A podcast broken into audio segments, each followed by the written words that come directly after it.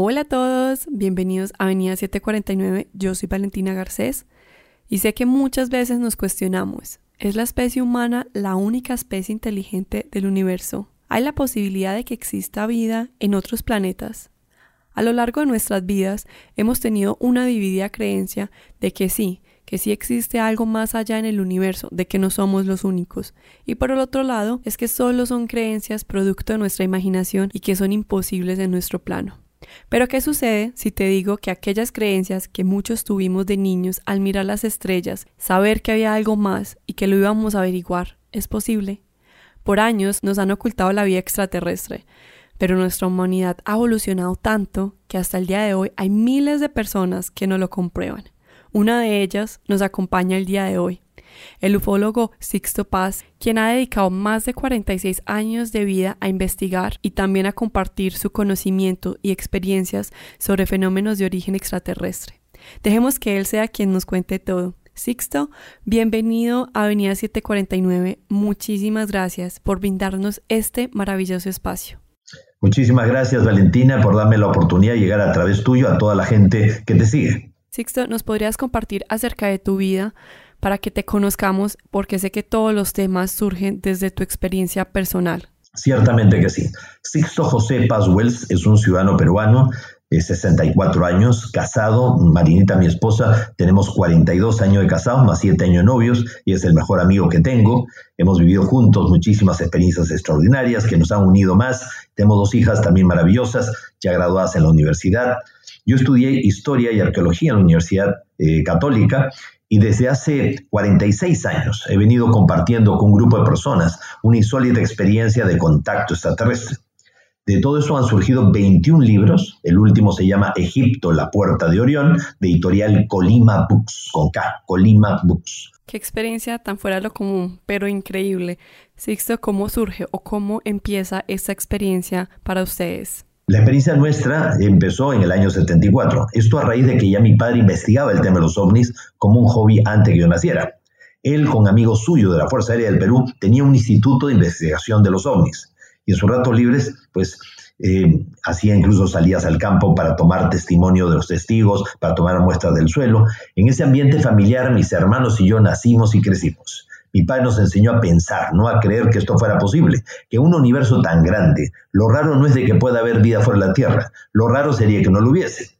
Entonces, en el año 73, a raíz de una eh, conferencia que mi padre dio en una agrupación yoga, pues yo había estudiado 11 años con los hermanos maristas, mi, mi formación era eminentemente católica, y de pronto me encontré con un grupo de personas que se dedicaban a temas espirituales sin hacer de eso una religión. Y me gustó y me enganché con el tema de la hatha yoga, la mantra yoga meditación, técnicas de respiración, relajación, concentración y meditación.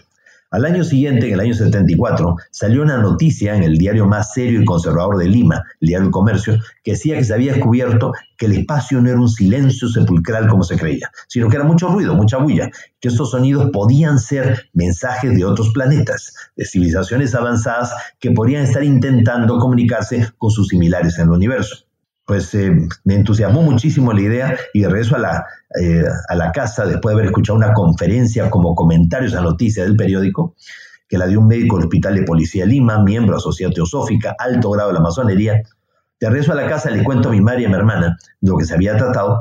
E intentamos, como jugando, recibir un mensaje extraterrestre, poniendo en práctica pues las técnicas de respiración, relajación, concentración, meditación, para sintonizarnos con el cosmos. Realmente no había ninguna seguridad de que pudiéramos tener una experiencia real, pero valía la pena por lo menos experimentar en, función de lo que uno había escuchado en la conferencia.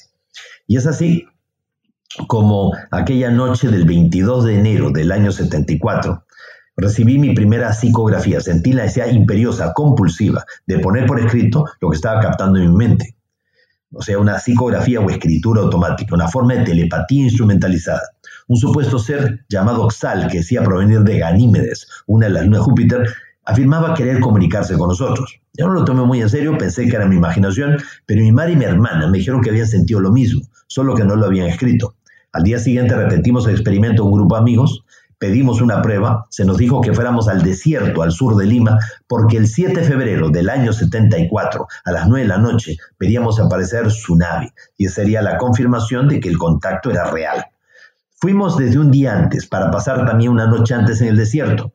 No fuera a ser de que viéramos un meteorito, un satélite, un avión y pensáramos que ahí estaba la nave prometida. Teníamos que estar completamente seguros. Entonces fuimos 20 personas, chicos y chicas entre 16 y 18 años, uno que otro 20 años. Llega el día de la cita, la hora indicada, y ocurrió lo que nadie hubiera imaginado. Detrás de los cerros se iluminó la noche como si fuera de día y todos hemos visto salir una luz o sea, algo luminoso que se desplazó sobre las crestas de las montañas, quedó estable en el horizonte del lado derecho y de ahí fue descendiendo hasta colocarse, calculamos, a una altura de unos 80 metros encima nuestro, en un objeto en forma de disco con luces que giraban a su alrededor, una media docena de ventanitas, y proyectó sobre nosotros una luz como de mediodía. Sentimos pánico, terror, miedo tremendo. Y todos, no solo yo, todos captamos en nuestra mente que nos decían que no bajaban, pues no estábamos preparados, que habría una preparación, un tiempo y un lugar. Me imagino la sensación de todos cuando ya por fin se les revelaron. Entonces, si no bajaron ahí, ¿cuándo bajaron? Meses más tarde la nave aterrizó y lo vimos bajar físicamente a los tripulantes. O sea, la nave aparece, proyecta unas de luz, forma un domo luminoso y de interior del domo salió este ser como de un metro ochenta, su rostro ligeramente más ancho que el nuestro, eh, pómulos muy pronunciados, parecía un coreano, un mongol oriental. O sea, no era realmente pues eh, un nórdico europeo ni un, ni un ser gris pequeñito cabezón. Era una persona eh, que si nosotros la viéramos en la calle nos parecería un físico culturista, fuerte, robusto, pero con rasgos orientales, parecía un chino, un coreano. Y tenía un traje como un jogging deportivo, un color claro, un cinturón, unas botas. Lo, que es curioso es que sus ojos, marcadamente oblicuos, eran exactamente los mismos que venían a mi mente cada vez que recibía los mensajes psicográficos, como si fuera un patrón de sintonía que te advertía que el contacto estaba a las puertas. Entonces el contacto que tuviste, ¿lo tuviste por un largo tiempo? ¿O fue diferente desde el primer contacto que tuviste? El contacto ha ido, fue evolucionando, o sea, pudimos hasta subir entre sus naves, pero sobre todo que ellos nos transmitieron pues una información pero realmente eh, que nos rompió todos los esquemas. O sea, ellos nos dijeron realmente quiénes somos, de dónde venimos, hacia dónde vamos. Nos explicaron de que nuestro planeta Tierra hace 1.200 millones de años murió producto de impactos de lluvia meteórica que extinguieron no solamente la vida en el planeta Tierra, hicieron que la Tierra desapareciera hace 1.200 millones de años. Y para los extraterrestres el tiempo en el universo es como una espiral ascendente. En una de las curvas de la espiral la Tierra murió, pero el universo continuó. Entonces, eh, estos seres, eh, con la autorización de jerarquías cósmicas, viajaron a través del tiempo y el espacio y vinieron a la Tierra antes que la Tierra muriera. O sea, en real tiempo del universo la Tierra no existe. ¿Y por qué vinieron a la Tierra? Primero porque no querían afectar el proceso normal de evolución de ningún otro planeta. O sea, nosotros éramos un planeta que no teníamos futuro. Y el mismo proyecto que hicieron aquí en la Tierra lo hicieron con otros siete planetas eh, más. O sea, ocho en total. Dos por galaxia, cuatro galaxias de un grupo de galaxias que gira en torno a la galaxia central, que es la M31, la gran nebulosa de Andrómeda. Entonces, nuestro planeta fue seleccionado porque era un planeta que no tenía futuro. Vienen antes de que el planeta muera, e impiden de que se muera y crean un tiempo alternativo paradójico, una paradoja espacio-temporal que se ha venido em, entrelazando con el real tiempo del universo. O sea, que si el tiempo del universo es como una espiral ascendente, pues surgió una segunda espiral pero que corre paralela, o sea, supuestamente es irreconciliable, jamás podrían conectarse ambos tiempos. No, no se puede. Bueno, supuestamente, pero desde el momento mismo que los extraterrestres vinieron aquí, en una especie de experimento sociológico, antropológico, metafísico, para aprender o recordar cosas que a través nuestro ellos podrían pues, recordar o podrían volverse a conectar. Si, imaginémonos civilizaciones extraterrestres que han avanzado mucho tecnológica y mentalmente, pero a cosa de sacrificar las emociones y los sentimientos. La intención de ellos es volver a conectarse con la parte de la inteligencia emocional y poder seguir creciendo espiritualmente. Entonces perdieron como el equilibrio entre mente y corazón y esa es la intención que ellos tienen al venir acá, para volver a conectarse. Em, la intención de, trabajar sobre planetas que no tenían futuro era porque una vez que ellos extrajeran toda la información que a ellos les interesaba, reseteaban el programa y sería como si nosotros nunca hubiéramos existido, como si nunca hubiésemos sido. El problema es que en contacto con nosotros, las emociones y los sentimientos los afectaron tanto a los extraterrestres que les hicieron perder la perspectiva.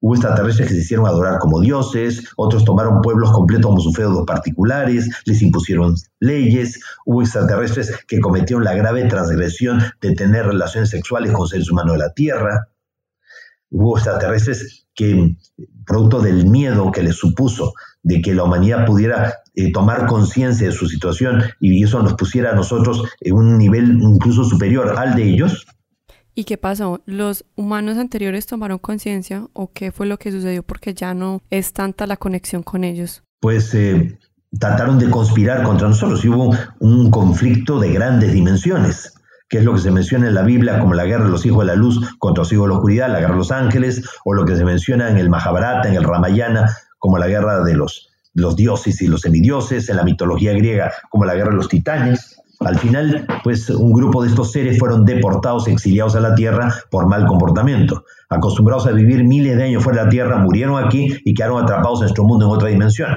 Y desde ahí le han declarado una guerra psíquica a la humanidad.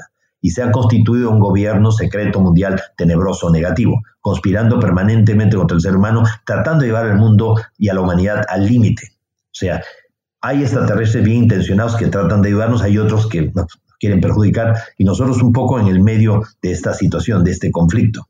Asombroso todo esto que has aprendido con ellos. Me imagino que hay muchas de estas teorías que dices que lo has comprobado tú mismo. Ahora, ¿qué prueba científica podría haber de que eso que estoy diciéndoles es cierto?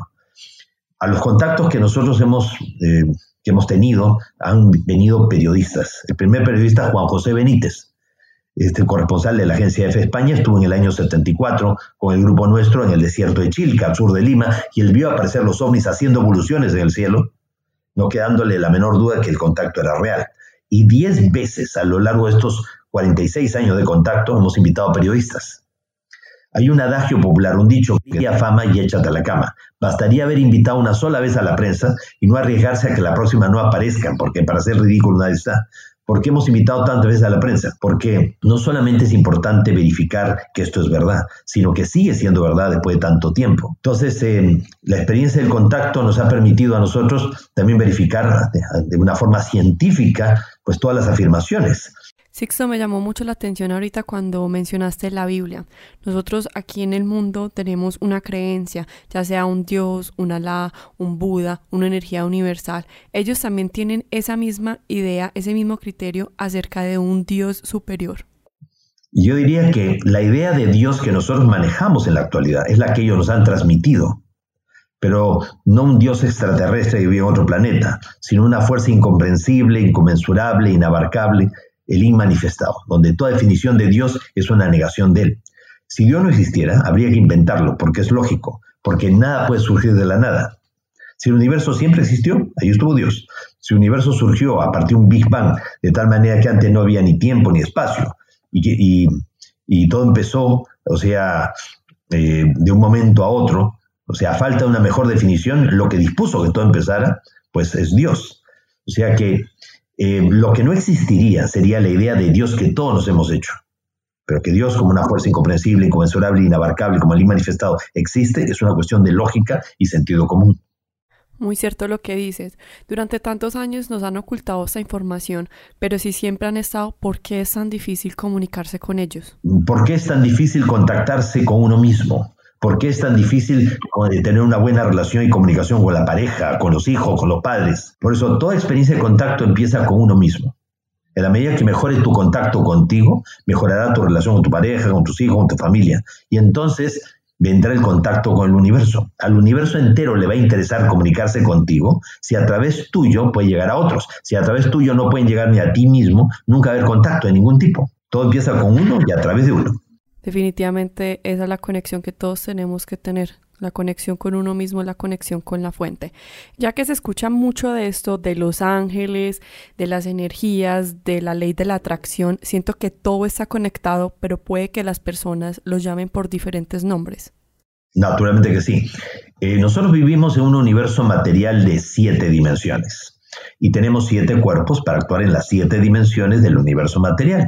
Tenemos un cuerpo físico de su material, tenemos un cuerpo astral, que es el cuerpo de las emociones y los deseos, que está unido al cuerpo físico a través de un cordón umbilical de energía que se conoce como el cordón de plata y que se quiebra cuando una persona muere. Tenemos un tercer vehículo que es el ego inferior, el carácter, la personalidad. Cuando tú te mueres, se muere tu cuerpo físico y al cabo de tres días, lo normal, se muere también el cuerpo astral, que es el cuerpo de emociones y deseos, y se muere el mental inferior. O sea que el carácter, la personalidad mueren contigo. Pero hay gente que muere y no quiere aceptar que se murió. O hay gente que muere y es la familia la que no quiere aceptar que la persona se murió. O la persona se murió en un accidente y ni siquiera se enteró que se había muerto. Entonces, existe siempre la posibilidad que uno se pueda quedar una temporada, largo tiempo, en el bajo astral. El cuarto vehículo es el mental superior, el cuerpo de las facultades psíquicas, tu percepción extrasensorial. El quinto vehículo es el alma, la catedral del espíritu, el acopio de las experiencias de nuestras vidas anteriores, porque estamos sujetos a múltiples encarnaciones. O sea, nosotros no enviamos a nuestros hijos un año a la escuela, sino año tras año para afianzar lo que han aprendido y para que aprendan cosas nuevas. Entonces, eh, si la divinidad, sabiendo que el ser no llega a realizarse una sola existencia física, le concede tantas vidas como sean necesarias para ir superándose, progresando, avanzando. El sexto vehículo es el espíritu, la conciencia, y el séptimo vehículo nuestra esencia, siete cuerpos para actuar en las siete dimensiones. Más allá de la séptima dimensión, como en la música, en una octava superior, hay un universo paralelo a este, que ya no es material, es mental, y los seres que proceden de allí ya no son ni extraterrestres, ni terrestres, ni intraterrestres, son ultraterrestres. Son los que conocemos como los verdaderos ángeles, arcángeles, tronos, principados, querubines, serafines, potestades, dominaciones, provendrían de ese universo mental. Y quienes habrían creado este universo material en el que nosotros vivimos, no habría sido Dios directamente, sino un grupo de seres ultraterrestres del universo mental, un grupo de arcángeles también conocidos como los Helel, los resplandecientes, los hijos de Dios. Entre ellos Micael o Miguel, Uriel, Lucifer, serían los verdaderos padres creadores del universo material. Por eso em, el pueblo de Israel originalmente no era un pueblo monoteísta, sino monólatra. Reconocía la existencia de muchos dioses, pero hablaba un dios principal llamado Elión, el absoluto. De la undécima dimensión para arriba habría un tercer universo que es espiritual. Entonces el universo espiritual creó al mental, el mental creó al universo material. En 1999, Monseñor Corrado Balducci, teólogo del Vaticano, cardenal de la Iglesia Católica y amigo personal del Papa Juan Pablo II, apareció en la RAI, la radio de televisión italiana, declarando que la posición actual de la Iglesia Católica frente al tema ovni es aceptar la posibilidad que un universo tan grande no estemos solos y que los ángeles del pasado podrían ser los extraterrestres de hoy. Definitivamente, Sixto, todo está conectado. Sixto, entonces los extraterrestres también tienen un ciclo biológico como el de nosotros. Ellos también mueren, sí, solamente que algunos de ellos pueden vivir hasta 2.000 o 3.000 años los nuestros, ya que dominan la regeneración celular con el poder de la mente, además de una adecuada metodología de vida. Yo quiero entender entonces por qué si ellos tienen una capacidad mental tan avanzada, una tecnología que nos gana en años luz, ¿por qué nosotros? ¿Por qué vienen acá? ¿Por qué les interesa tanto conocer o explorar o interactuar con nosotros los humanos? Bueno, porque lo, que pasa es que como ellos han avanzado mucho tecnológica y mentalmente, ellos son mentalmente espirituales, pero no son espiritualmente espirituales. O sea, como que ellos todo lo pasan por la parte mental. Entonces, en contacto con nosotros, se reconectan con la parte de las emociones y los sentimientos. Todos podemos aprender algo unos de otros. O sea, que no hay nadie, por muy sabio que sea, que no tenga que aprender, y nadie, por muy humilde que sea, que no tenga que enseñar. Todos podemos aprender mutuamente y al venir ellos aquí están recordando a través nuestro cosas que en su camino de evolución olvidaron o descuidaron. Si ellos vienen aquí a experimentar una vida humana, se supone que ellos tienen entonces un lugar, un planeta donde habitan. Entonces, ¿cómo es la vida de ellos allá? Porque la idea que nosotros tenemos siempre es que el extraterrestre se mantiene viajando en su ovni. Bueno, es exactamente como un astronauta. O sea, un astronauta nuestro también viaja, pero cuando regresa aquí a la Tierra tiene vida familiar, tiene amigos, se va al boliche, se va a, este, a un café a, tomarse un cafecito. O sea, realmente tienen también su propia vida, podríamos decir, rutinaria, dentro de lo que se puede decir, ¿no? O sea que ellos también tienen, son gente que trabaja, tienen laboratorios de experimentación, de aprendizaje, eh, están sujetos también, podríamos decir, a un proceso de, de evolución de conciencia, de crecimiento interior. O sea, ellos también nacen, crecen, envejecen y mueren, solamente que se demora más tiempo en morirse que nosotros. Qué bueno saber toda esa información acerca de ellos. Sixto, tú dices que siempre se comunican contigo telepáticamente. ¿Esa es la única forma en que ellos lo hacen o ellos también tienen un idioma propio? Ellos también tienen su propio idioma, pueden aprender nuestros idiomas, pero prefieren la comunicación telepática porque no solamente transmites ideas, también eh, sientes la intención con la que te lo transmites. O sea, nosotros ni aún hablando el mismo idioma nos entendemos, pensamos una cosa, decimos otra, le llamamos diplomacia, pero todos sabemos que es hipocresía y como que está instituido. Qué interesante. Sixto, entonces tú constantemente tienes contacto con ellos. ¿Es algo que vives el día a día o ya es como en específicas fechas? Sería muy pretencioso decir de que yo tengo contacto con ellos. Son ellos los que tienen contacto conmigo. O sea, ellos seleccionan a la gente con la que desean contactarse, pero no porque tal o cual persona sea mejor que el resto, sino porque ellos saben que a través de ciertas personas pueden llegar a un colectivo mucho más amplio. ¿De qué les serviría tener contacto con alguien que vive la experiencia y por tomar ridículo, al desprestigio, jamás se va a arriesgar a exportarlo, a, decirlo, a darlo a conocer? Ah, ok. Entonces los extraterrestres constantemente están viniendo a nuestro planeta. También hay unos que se quedan acá y conviven con nosotros. Hay extraterrestres conviviendo entre nosotros. Por ejemplo, te cuento un caso. En 1972, un ingeniero costarricense, don Enrique Castillo Rincón, pues él tenía negocios, tenía a nivel de empresa, tenía condiciones comerciales en Venezuela, tenía ahí un socio comercial europeo, un señor Cyril Weiss, y tenía también sus socios comerciales ahí en Bogotá. Entonces él viaja a Bogotá, eh, termina de hacer los negocios que tenía que hacer y en esta reunión con otros, estos otros empresarios le dicen, Enrique, ¿por qué no te quedas esta noche? Mira, vamos a tener un encuentro, una reunión, una conversación ya con una contactada mexicana. Una contactada mexicana, ¿contacto con quién? Con, con extraterrestres, le dice. Entonces él se rió pensando que estaban burlando de él. Entonces ya por curiosidad, porque habían dicho que la, la señora esta Carenca de México era una persona muy, eh, muy guapa y todo, entonces él se queda, la escucha, obviamente no le creyó las cosas que eh, ella decía, eh, sin embargo, pues ella dijo que había tenido, había canalizado un contacto y que había que irse todos eh, a espaldas de las montañas, de, o sea, los cerros que están eh, detrás de Bogotá, o sea, pasando la montaña Montserrat hacia la zona de la calera, donde ahí va a haber un contacto. Entonces, una zona de fincas, se fueron todos, él también se incluyó, estaban ahí en el lugar, pues este, pasaban las horas, él sentía un frío tremendo, porque una persona venía de tierra cálida, y ya quería solamente regresarse cuando de pronto aparece el ovni, el ovni aterriza, bajan dos seres con trajes brillantes, él por su misma curiosidad científica pues se acerca y se da cuenta de que uno de estos seres alto, rubio y todo, era realmente, no es que se parecía, era su este, amigo Cyril Weiss. Entonces le dice, Cyril, ¿eres tú? Y ellos le dicen, sí, mira, este, Enrique, realmente somos extraterrestres, mi nombre es Chris Namer, aquí mi compañero es Cormacan, somos pleiadianos, estamos viniendo a este mundo de tiempos inmemoriales, y muchas veces estamos infiltrados en tu sociedad para tomarle el pulso, para sentir, para poder evaluar las cosas ya de, este planeta. Entonces, así como hay extraterrestres infiltrados en nosotros, acá en nuestro mundo, también hay la posibilidad de que hayan humanos en el planeta de ellos. Naturalmente que sí. Te cito también otro ejemplo. En 1915, en la bahía de Subla, en Galípoli, se encontraban en las trincheras el primer cuarto regimiento Norfolk británico. 240 soldados más 17 oficiales, el primer cuarto regimiento Norfolk británico. Y suena el pito, tienen que abandonar las trincheras y tienen que avanzar pues eh, a campo traviesa, una zona alambradas, minada, estaban los turcos armados hasta los dientes con ametralladoras, los iban a masacrar. Y los neozelandeses estaban eh, también ahí en las trincheras esperando pues su, su turno cuando de pronto ven que se va formando en el cielo una especie de nube en forma de hogaza de pan de un color verde brillante. Esta nube desciende, se transforma como en niebla, envuelve a todo el lugar y hasta que el último hombre, esos 267 eran, o sea, 250 hombres y 17 oficiales, esos 267 hasta el último que desapareció dentro de la niebla, la niebla se mató ahí, luego se comenzó a compactar, se elevó, se formó nube, se disipó la nube y desapareció la nube con los 267 hombres. Terminado este, la Primera Guerra Mundial, los ingleses le exigieron a los turcos que le volvieran los prisioneros o heridos que hubieran quedado del primer cuarto del regimiento Norfolk británico. Y los turcos dijeron, pues si nunca hemos peleado con esa gente ahí, entonces se los llevaron. Esa gente iba a morir.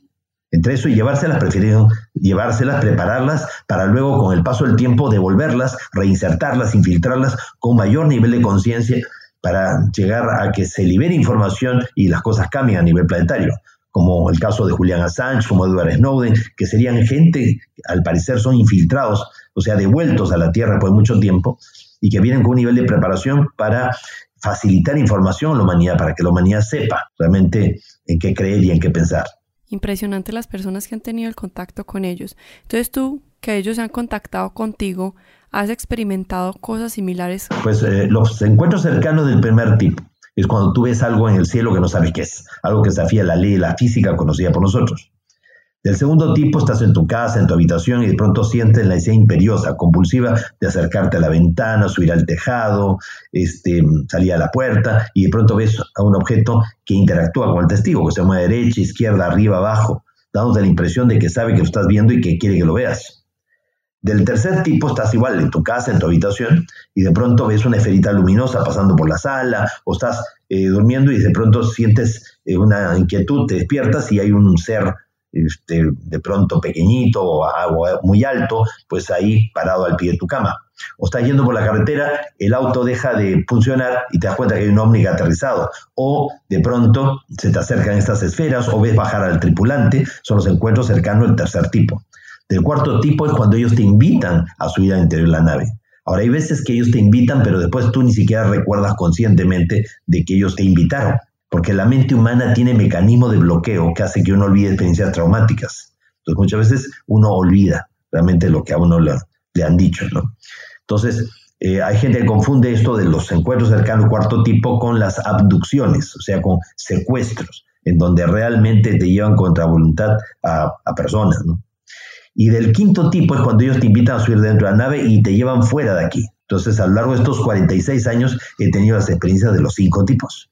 Tú nos has dicho, Sixto, durante todo el capítulo de que uno siempre tiene que tener una preparación para uno poder lograr ya sea un contacto con ellos o, en este caso que nos mencionaste, de que subirse una nave. ¿Cómo sería o cómo te han enseñado que es la adecuada preparación para hacerlo?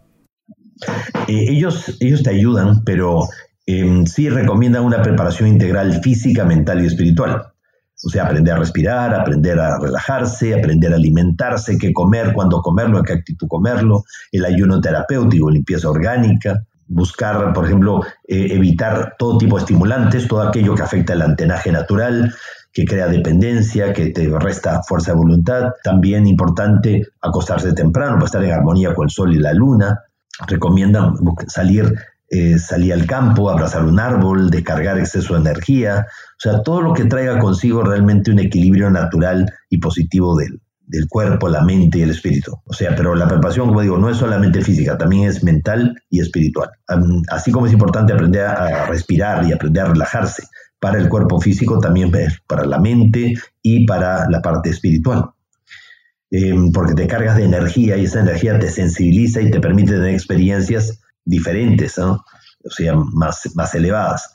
Eh, podríamos decir que lo que alimenta al cuerpo no solamente es lo que ingresa por la boca o lo que ingresa por la nariz, respirando, también lo que uno lee, lo que uno escucha, también eso va alimentando tu mente. Entonces, pues hay que, es muy importante estar consciente de que los alimentos son, es una verdadera comunión sagrada. Entonces, así como somos el producto de lo que comemos, también somos el producto de lo que pensamos. Muy parecido a lo que tenemos que lograr nosotros aquí en este mundo. Sixto, hace un momento nos mencionaste que todos los extraterrestres tienen diferentes intenciones con nosotros, entonces eso quiere decir que hay muchos tipos de extraterrestres. No, hay eh, alrededor de 60 especies de extraterrestres que están llegando a la Tierra con las más variadas intenciones. No todos vienen con buenas intenciones. Hay de todo en el universo como hay de todo en la Tierra. Y hay extraterrestres de 4 metros de altura, de 3 metros, de 2 metros y medio, 2 metros, metro 90, metro 70, metro 50, metro de 8 centímetros, de hasta 10 centímetros. Seres que podrían ser confundidos fácilmente con duendes, gnomos, elementales. Y hay este, extraterrestres tanto de aspectos eh, antropomorfos, o sea, cabeza, tronco, extremidades, también los hay de aspectos zoomorfo, O sea que seres que parecen peces, que parecen reptiles, que parecen eh, lagartos, felinos, o sea, podrían ser insectos, o sea, hay todas las posibilidades. O sea, generalmente los que buscan el contacto más directo son los que más se parecen a nosotros. ¿Por qué? Porque como saben que nosotros juzgamos por las apariencias, si vemos a alguien diferente, vamos a pensar que es malo simplemente pues distinto. Y en la actualidad hay como una especie de gobierno que tiene nuestra galaxia, la Confederación de Mundos de la Galaxia, liderado por 24 ancianos, 24 seres, que son los que disponen quiénes, bajo qué condiciones pueden venir a un planeta como el nuestro a echarnos una mano o a impedir este, que nadie pueda entorpecer el proceso evolutivo. Por eso ha habido más de 38 naves extraterrestres que han sido derribadas por otras que están cuidando la Tierra de quienes no vienen con buenas intenciones. Hay infinidades de cosas para aprender acerca de ellos. Sixto, ¿y tu familia también ha experimentado lo mismo que tú? Pues este, mi esposa ha vivido muchas de las experiencias, ha recibido mensajes, o sea, ha tenido la experiencia de subir, estar en los centros, en los portales dimensionales, ver a estos seres, eso lo ha vivido ellas, y, o sea, mi, mi esposa y también mis hijas. Así que es toda una experiencia familiar que ya viene desde mi padre y mi madre. Qué bueno que puedan compartir y experimentar todas estas aventuras con los extraterrestres, de que les enseñen tantas cosas que necesitamos saber aquí en el planeta. Sixto, regálanos un último consejo, un último mensaje para todas las personas que por casualidades tan bonitas de la vida se conectaron hoy con nosotros. Sí, primero que no crean en esto ya, sino que piensen, reflexionen, mediten, que sientan, porque la verdad es algo que está compartido y repartido, o sea, en todas partes, o sea, todos podemos tener acceso a una parte de la verdad.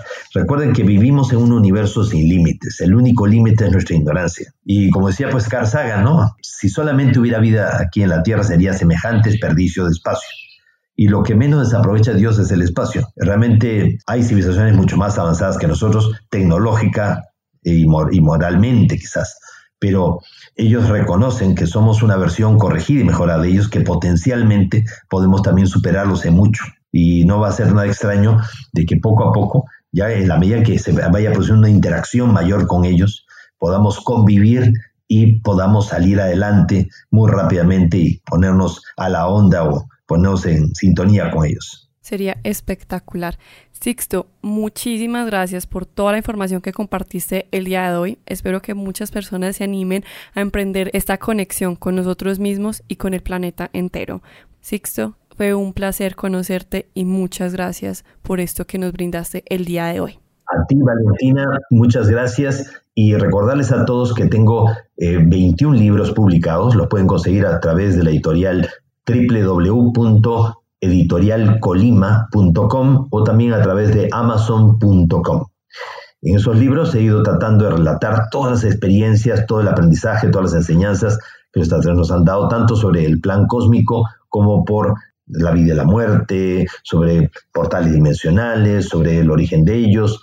Todo eso está repartido, como digo, en 21 libros ya saben, para que vayan y los busquen y los lean todos si les interesa este tema, si algo resonó con ustedes, para que sientan ese llamado y se puedan informar. Sixto es un excelente guía, lleva bastantes años en esto y nos lo ha comprobado durante muchos años. Entonces, el guía perfecto es él. A todos ustedes, gracias por compartir ese espacio, que toda esta información les sirva para algo, para crecer, para creer más, para expandir más nuestra mente, para tener una conexión íntegra con nosotros.